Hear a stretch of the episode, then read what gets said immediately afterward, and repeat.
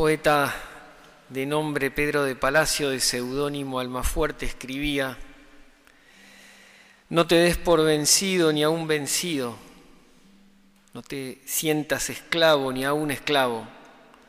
Trémulo de pavor, piénsate bravo y acomete feroz, llama al herido. Ten el tesón del clavo enmohecido, que ya viejo y ruin vuelve a ser clavo y no la cobarde estupidez del pavo que amaina su plumaje al primer ruido. Procede, sigue diciendo, como el robledal, cuya grandeza necesita del agua y no la implora. Y continúa este verso, esta rima, que tiene como efecto o propósito fortalecer la voluntad, enardecer a uno en la perseverancia, en el tesón. Pero si uno es atento y analiza la letra, bien puede objetar que hay momentos en la vida en la que una firme voluntad, una fortaleza hasta sobrehumana no son necesarias, o mejor dicho, eh, no bastan para poder sobrellevar algunas situaciones en la vida. Hay circunstancias en las que la voluntad férrea, la perseverancia, no bastan para poder sobrellevarlas.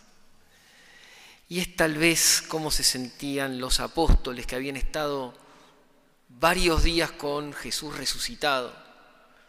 Pero me atrevo a decir que más de uno habrá pensado, Señor, Está bien que estés resucitado, que seas fuerte, que seas el rey victorioso, triunfante, pero yo no. Has dicho palabras de sabiduría, te hemos visto en varias oportunidades resucitados, comido con ti, pero tal vez alguno le podría haber dicho, no lo dice la palabra, pero en la mirada tal vez, vos sos vos, pero yo soy yo. Si uno se pone, por ejemplo, a analizar la figura de Pedro en la palabra de Dios en el Evangelio, ve que es un hombre acostumbrado al trabajo, de gran temperamento, con sus idas y venidas, con por momentos su mal carácter. Si uno incluso lo lee hasta superficialmente el Evangelio, se va dando cuenta de los fallos que tiene, las imprudencias en sus palabras, hasta lo traiciona a Jesús. Pero si uno después pasa a los hechos de los apóstoles, hoy leíamos el capítulo 2, ya Pedro es otro, predica, dice la verdad, es humilde, va, viene, termina yendo a Roma donde da la vida por Jesús. Es otro Pedro. ¿Qué pasó? Y esto nos ubica en lo que hoy celebramos, la venida del Espíritu Santo. Por más fuertes que hayan sido los apóstoles con Jesús resucitado, por más unidos que estuvieran a Él, Jesús les dice, esperen la promesa que viene de lo alto, el Espíritu Santo. Y ellos fueron obedientes. Y llegó el día de Pentecostés, recién escuchábamos en la primera lectura el libro de los Hechos de los Apóstoles, capítulo 2, cómo irrumpió el Espíritu Santo y a partir de ese momento sí fueron perseverantes, tuvieron una voluntad firme hasta el final de servir a Dios y de servir al prójimo. ¿Qué fue lo que recibieron los apóstoles? El Espíritu Santo.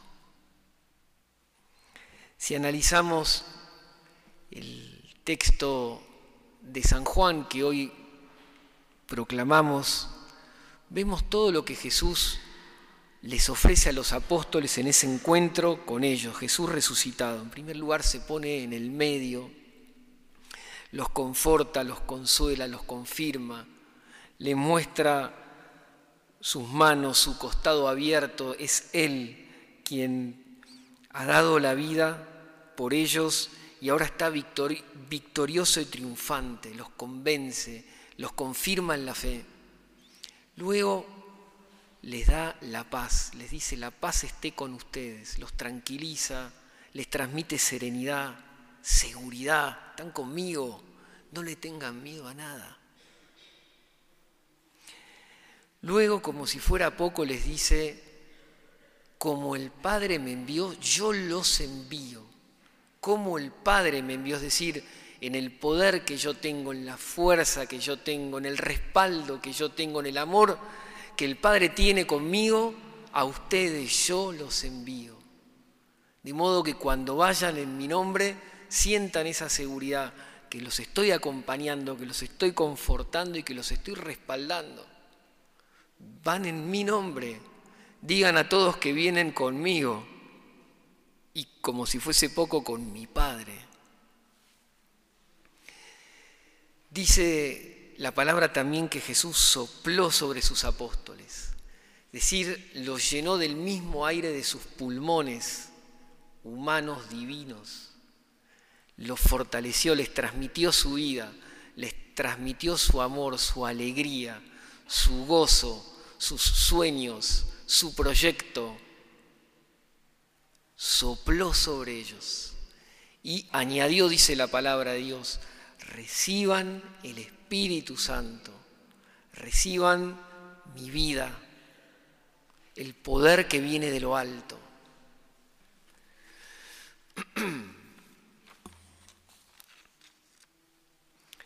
Estas son todas palabras de Jesús resucitado a sus discípulos. Los convence, los anima, los alegra, los promueve, los alienta, les tramite el Espíritu, los envía a anunciar, a portar el perdón de los pecados.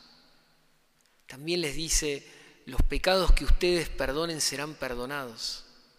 Es decir, lleven mi perdón, promuevan la paz, promuevan la renovación, la creación de corazones nuevos, sanos, santos, fuertes, lo pueden promover.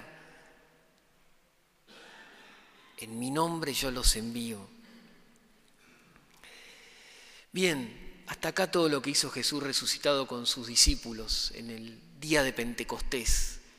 Los fortaleció, los llenó. Vengamos hoy a nuestro día, 5 de junio 20 horas del 2022. Hoy Jesús también sopla sobre todos nosotros en esta misa y nos dice, reciban el Espíritu Santo. Los pecados que ustedes perdonen serán perdonados. Lleven mi paz a sus casas, a su hogar. Lleven mi amor, mi bendición a su grupo de amigos, a su trabajo, a tu grupo de estudio.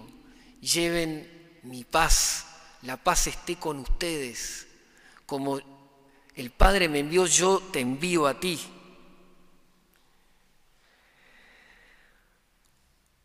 Hoy se renueva este misterio, hoy el Espíritu Santo se ofrece a cada uno de nosotros si lo pedimos con fe. Hoy, aquí, en este momento, en esta celebración, podemos recibir el Espíritu Santo como los apóstoles.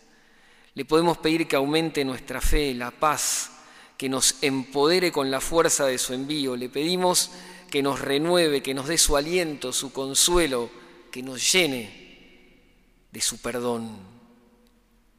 ¿Qué tenemos que hacer? En primer lugar, desearlo, invocarlo. Como decía la antífona del Salmo, Señor, envía tu espíritu y renueva la faz de la tierra, invocarlo, llamarlo. Dice también Jesús, si ustedes que son malos saben dar cosas buenas a sus hijos, ¿cuánto más el Padre les dará el Espíritu Santo? Es decir, que quien pide, a quien pide se le dará, está certificado por la palabra de Jesús. Por eso, primer consejo, pedir el Espíritu Santo. Ven sobre mí, ven Espíritu Santo, envía Señor tu Espíritu y renueva la faz de la tierra. En segundo lugar, recordar que ese envío de Jesús, así como el Padre lo envió a Él, ahora lo recibo yo. El Señor me comisiona una tarea, tengo una misión. Y por eso hoy el Señor te dice, no tengas miedo, Yo estoy contigo. Estás empoderado con la fuerza que viene de mi espíritu. Contás con esa fuerza. No te desanimes. Y por último, invocarlo, ser conscientes de que estamos comisionados por el Señor, enviados en su poder. En tercer lugar, somos portadores de su paz. Somos llevadores de su perdón, más allá hoy de esta iglesia y de esta celebración. Cuando pensaba en esto recordaba una novela infantil, tal vez muchos la leyeron, las crónicas de Narnia, de Luis, cuando en una de, de las primeras series narra de ese león que es como el protagonista quienes leyeron el nombre se lo acordarán, Aslan, que va como cantando y va creando. Así es un cristiano. Sale de la iglesia lleno del poder del Espíritu y va viviendo su vida habitual, pero va llevando bendición, perdón, ánimo, fortaleza, luz, ayuda. Como decía el cardenal Newman, Decía, tengo un protagonismo en esta gran obra, soy un eslabón en una cadena, un vínculo de conexión entre las personas, voy a hacer el bien, voy a hacer su obra, voy a ser un ángel de paz, voy a ser un predicador de la verdad en mi propio lugar. Hoy el Señor nos dice, te doy mi espíritu, anda. Pidamos hoy al Señor lo que recién en una de las oraciones decíamos, Señor, renueva en, el en los corazones de tus fieles aquellas mismas maravillas que obraste en los inicios de la predicación apostólica. Esto que hemos leído recién en la lectura, en la palabra de Dios, eso que sucedió con los apóstoles, que hoy suceda en nuestros corazones. Se lo pedimos con fe al Señor.